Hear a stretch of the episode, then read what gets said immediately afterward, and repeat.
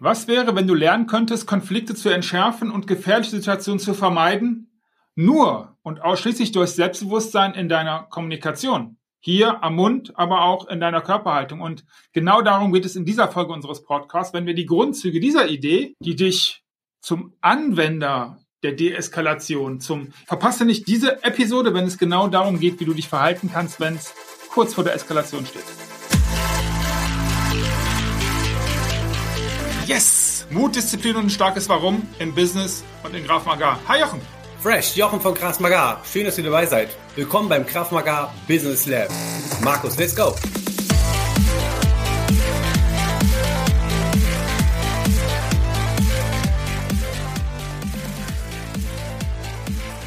Hi Jochen, lass uns reinspringen. Hi Markus. Ich erinnere, dass wir miteinander trainiert haben und du gesagt hast, hey, Sag dem Aggressor, sag, wenn jemand kommt, hey, hey, hey, ich möchte das nicht, sei laut, sei höflich, aber sei laut und sei, nimm dich nicht zurück. Und genau darum geht es heute. Warum ist das eine gute Idee? Mitten im Thema. Mitten im Thema. Ähm, bei Deeskalation geht es ja immer darum, okay, ich kann mit Worten oder mit einer Haltung einen Konflikt äh, entschärfen. Und dazu muss man sagen, okay, äh, Deeskalation klingt, es ist bereits eskaliert, jetzt versuche ich wieder das runterzuschrauben. Gemeint ist nicht, mitten im Kampf ein Argument zu bringen, ja. sondern die Situation in eine bessere Richtung zu bewegen, um nicht äh, Opfer einer Gewalttat zu werden, beziehungsweise um zu vermeiden, kämpfen zu müssen. Ja. Äh, der, der Grund, warum wir bei der Selbstverteidigung dieses Thema ein bisschen kleiner schreiben, ist A, das, was die Menschen für Deeskalation brauchen, haben sie meistens in der normalen Erziehung oder im Leben auch irgendwo gelernt. Mhm. Ja, diejenigen, die das nicht geschafft haben, die befinden sich dann öfter in, in eskalierenden äh, oder eskal eskalierten Konflikten. Ähm, mit, mit Worten umgehen ist ja das, was wir tun. Mhm. Und Deeskalation darf nicht verwechselt werden mit, ähm, äh, also auch annähernd der, der, der, wie aussichtsreich ein, ein Kampf oder eine Flucht oder eine Vermeidung ist. Wenn ich in einer gefährlichen Lage bin, kann ich natürlich gucken, dass ich mit Worten die Situation verändere. Aber ich muss immer die Situation managen im Sinne von, ich verbessere meine Ausgangslage für die Flucht oder für, die, für den Kampf. Genau. So, ich habe zum Beispiel folgende Situation im, äh, in Erinnerung, als wir trainiert haben da sagt, wir, wir haben uns um einen Parkplatz gestritten. Also damit ja. die Leute jetzt so, und dann sagst du so, hey, was guckst du so, das ist mein Parkplatz, bist du ja, also geh ja weg da. Und meine erste Reaktion ganz, ganz am Anfang war Rückzug, Defensive, duckmäuserig sagen, hey, okay, ist nicht so schlimm, ja, nur, also um der, der Angelernten, und ich glaube, das ist in unserer äh, Sozialisation häufig der Fall, dieses angelernte, angepasste Zurücktreten und sagen, okay, der Klügere gibt nach. Und ich hab im, also im Training und ich habe dann auch in der Kommunikation gemerkt, okay, wenn der Klügere hier nachgibt, passiert genau das, der wird nämlich zum Opfer.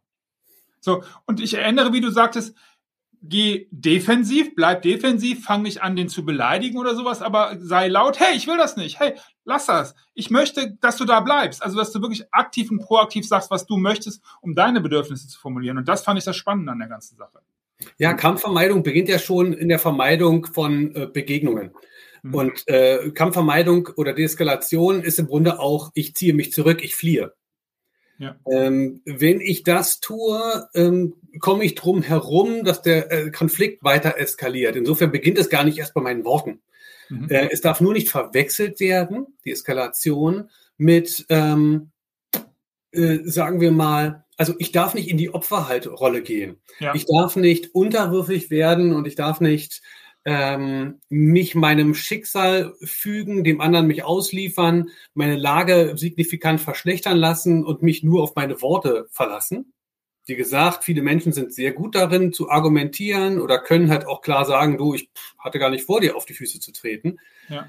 Aber wenn dein Gegenüber es darauf anliegt, weil er entweder etwas von dir will dich verletzen möchte oder eben diesen Affentanz macht, den berühmten, also seine mhm. Stellung im Rudel erhöhen, indem er soziale Gewalt ausübt, mich rumschubst und sich dann besser fühlt.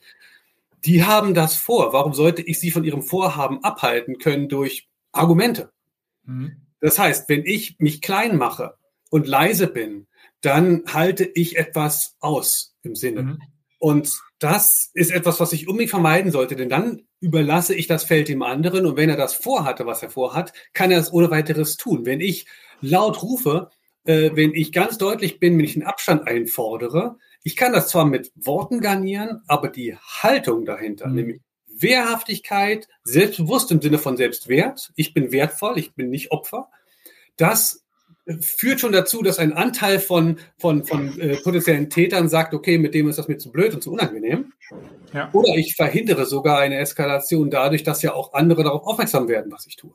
Ja, und schon sind wir mitten in der Kommunikation durch Körpersprache, nämlich nicht das duckmäuserische, eingezogene, eingefallene, okay, okay, okay, sondern Voll. das offene. Und hier sind wir auch wieder mitten in einem Thema auch der letzten Episode, nämlich Routine. Wenn du noch niemals in einem Training angeschrien worden bist, also wenn du noch niemals erlebt hast, wenn so ein na, nennen wir es mal einfach beim Namen, wenn so ein Assi dich anschreit und dir dich anpöppelt, weil es angeblich sein Parkplatz ist und warum du so blöd guckst, mhm. das sind Dinge, die du mal trainieren kannst. Und ähm, wenn du das beim Jochen machst, du weißt, wie du ihn erreichen kannst, guckst in die Beschreibung, da findest du das alles. Mir hat es sehr geholfen, mir hilft es auch immer weiter, ganz einfach das Klarheit, was passiert denn da auch in einem drin? Weil wir können hier lange darüber quatschen, wie das mit dem äh, Adrenalin aussieht und wie man dann aufgeregt ist und was man, was in einem so auch dann so egomäßig hochkommt wenn du in der Situation bist, brauchst du die Routine zu sagen, hey Leute, oder dass, dass du dann auch, das hast du mir mal gesagt, das Siezen ist eine ganz gute Idee, ob man es hinkriegt oder nicht, aber dass so Dinge einfach mal eingeübt sind, das ist Teil der Wehrhaftigkeit und der Selbstverteidigung und da beginnt es halt und das ist Teil der Episode, das finde ich so wichtig, dass es nicht erst dann beginnt, wenn du den ersten Schlag abbekommen hast.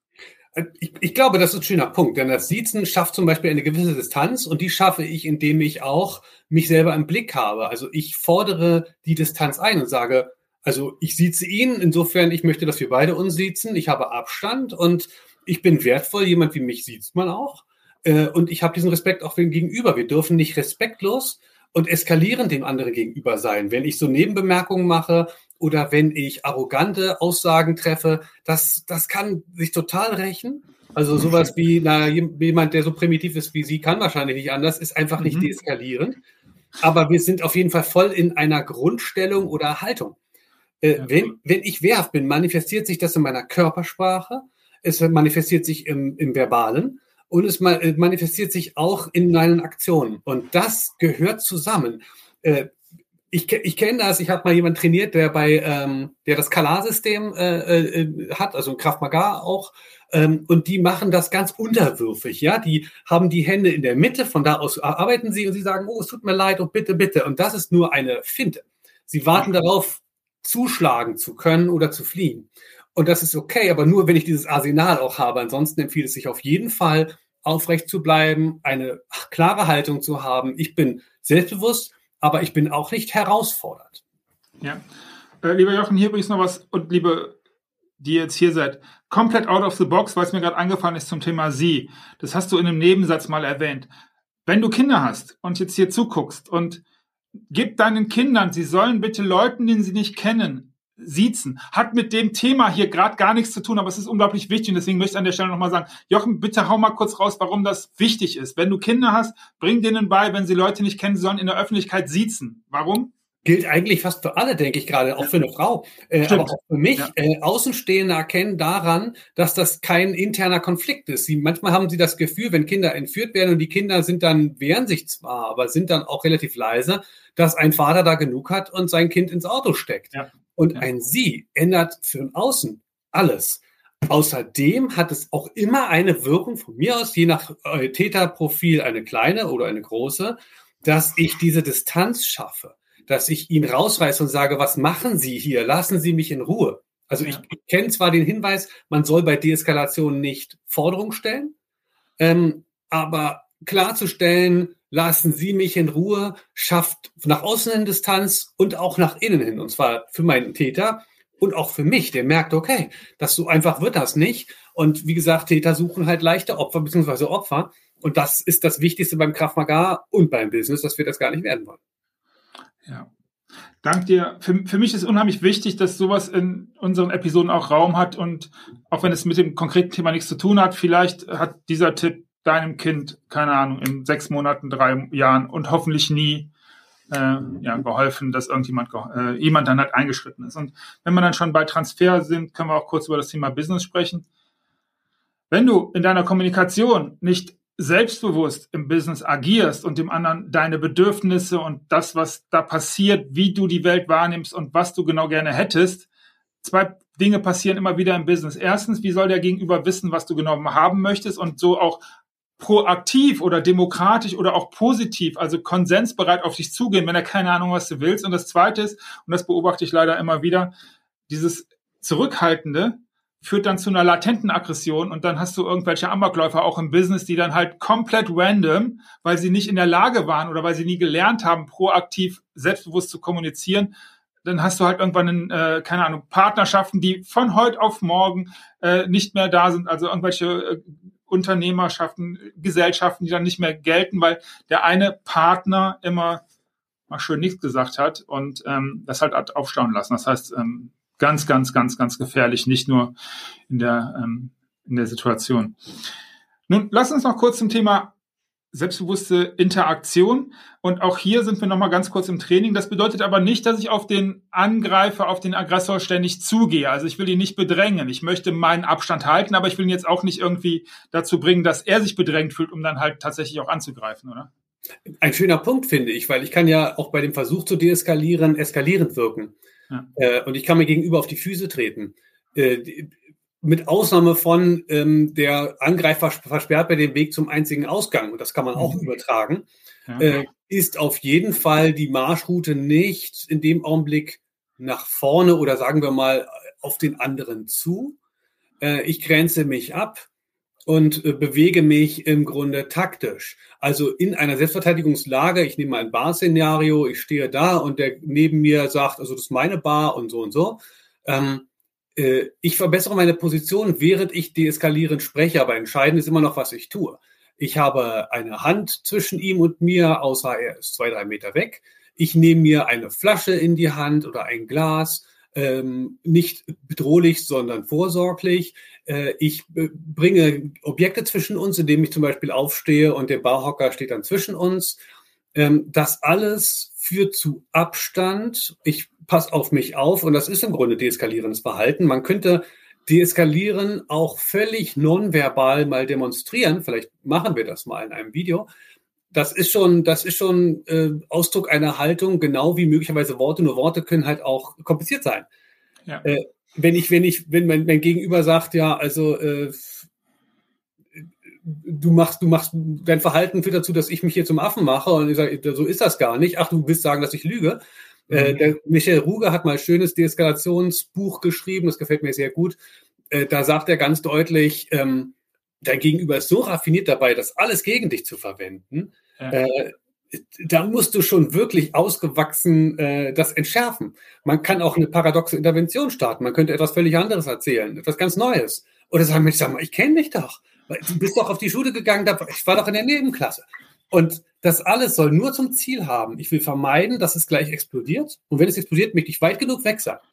Und wenn, ja. solange das im Fokus ist, bin ich total begeistert von jedem äh, verbalen Kunststück. Ansonsten rate ich nur, das Wichtigste ist Distanzmanagement, Vorsicht und eben die Vermeidung von Konflikten mit allem, was wir haben und einer wehrhaften und selbstbewussten Haltung. Verbale Kunststücke. Und wir sind schon wieder fast am Ende, aber hier habe ich noch einen Punkt, den ich für wichtig empfinde. Und zwar, denkst du jetzt vielleicht, oder du überlegst schon Szenarien, wenn du das jetzt hier siehst oder hörst, wie du reagieren könntest. Und ich bin sicher, genau wie bei mir auch, da kommen dann ganz, ganz schlagfertige, sehr, sehr coole Sachen, die genau funktionieren. Sei dir sicher, in dem, in der, in der Adrenalin, in der Situation wird dir das vermutlich nicht einfallen. Von daher auch hier wieder, das kannst du trainieren und ähm, das, das bedeutet auch, dass du wenn du es wirklich mal trainieren möchtest, Jochen, keine Ahnung, ob das eine schlaue Idee ist, ich hau jetzt mal was raus und du sagst mir, Markus, vergiss das direkt wieder, also liebe Hörer, vergesst das oder Zuhörer. Ähm, du kannst ja mal einfach überlegen, was würdest du denn sagen und dann kannst du ja mal mit deinem Spiegelbild sprechen und genau das einmal in den Spiegel sagen, dann wirst du sehen, was passiert. Da wird nämlich auf einmal ganz was Merkwürdiges passieren. Du wirst nämlich sagen, wow, was denn hier los? In so einer Situation war ich noch nie und deswegen sind wir bei Routine und Training. Wiederhol das immer wieder, trainier das, such dir jemanden, mit dem du das trainieren kannst und im besten Fall natürlich jemanden, der das professionell macht, wie der Jochen, aber du kannst auch mal einfach, nimm deinen Partner, nimm deine Partnerin und versuch das mal. Was passiert denn in so Situationen? Und ihr werdet sehen, wow, da passiert aber eine ganze Menge, oder nicht? Oder doch? Ich, Ich, ich finde das total gut. Äh, ich bin ja auch systemischer Coach neben meiner Tätigkeit als, ähm, als Selbstverteidigungstrainer. Ähm, unsere Haltung verrät sich überall. Ja, sie, sie findet sich wieder in unserer Sprache, sie findet sich wieder in unserer Körperhaltung und wie wir mit Menschen umgehen. Und wenn ganz klar ist, dass wir selbstbewusst sind und den Konflikt vermeiden wollen, dann will ich gar nicht so genau sein bei der Festlegung, welche Worte sind jetzt wichtig. Ähm, auch das Siezen ist eine Haltung, finde ich. Aber wir sollten schon, wenn wir uns was zurechtlegen, Sätze nehmen, die zu uns passen. Ja, wenn mein, wenn mein 13-jähriger Sohn sagt, äh, weiß ich nicht, das, was ich sagen würde, das würde nicht passen. Und ich habe schon deeskalierende Sätze gehört, wie, du mit mir, mit mir hast du keine Lust, dich zu prügeln, aber ich habe darauf auch keinen Bock. Und ich mhm. hatte einen schlechten Tag. Tut mir leid, wenn ich auf die, äh, auf die Füße getreten bin. Das ist eigentlich eine, ich will nicht sagen eine Kampfansage, aber das ist ein ganz eindeutiges Statement, dass ich sehr wehrhaft bin. Wenn ich das nicht fühle, dann sollte ich daran arbeiten. Ich sollte aber dann im Zweifelsfalle wenigstens so tun, als wäre ich sicher, denn auch das manifestiert sich ja wiederum auch in dem, was ich, was ich dann auch erreiche. Ähm, ja, jemand, der sehr wehrhaft wirkt, der ist es vielleicht auch. Sauber. Genau das wollte ich sagen. Und genau deswegen herzlichen Dank. So, wir sind schon wieder am Ende. Nächstes Mal geht es um den Affentanz und was das genau bedeutet und wie du darauf reagieren kannst im Gegensatz, naja, und das ist dann in der übernächsten Episode Thema. Danke dir fürs Zuhören, Jochen, danke fürs Dasein. Agiert, geht raus und helft den anderen. Bis nächstes Mal.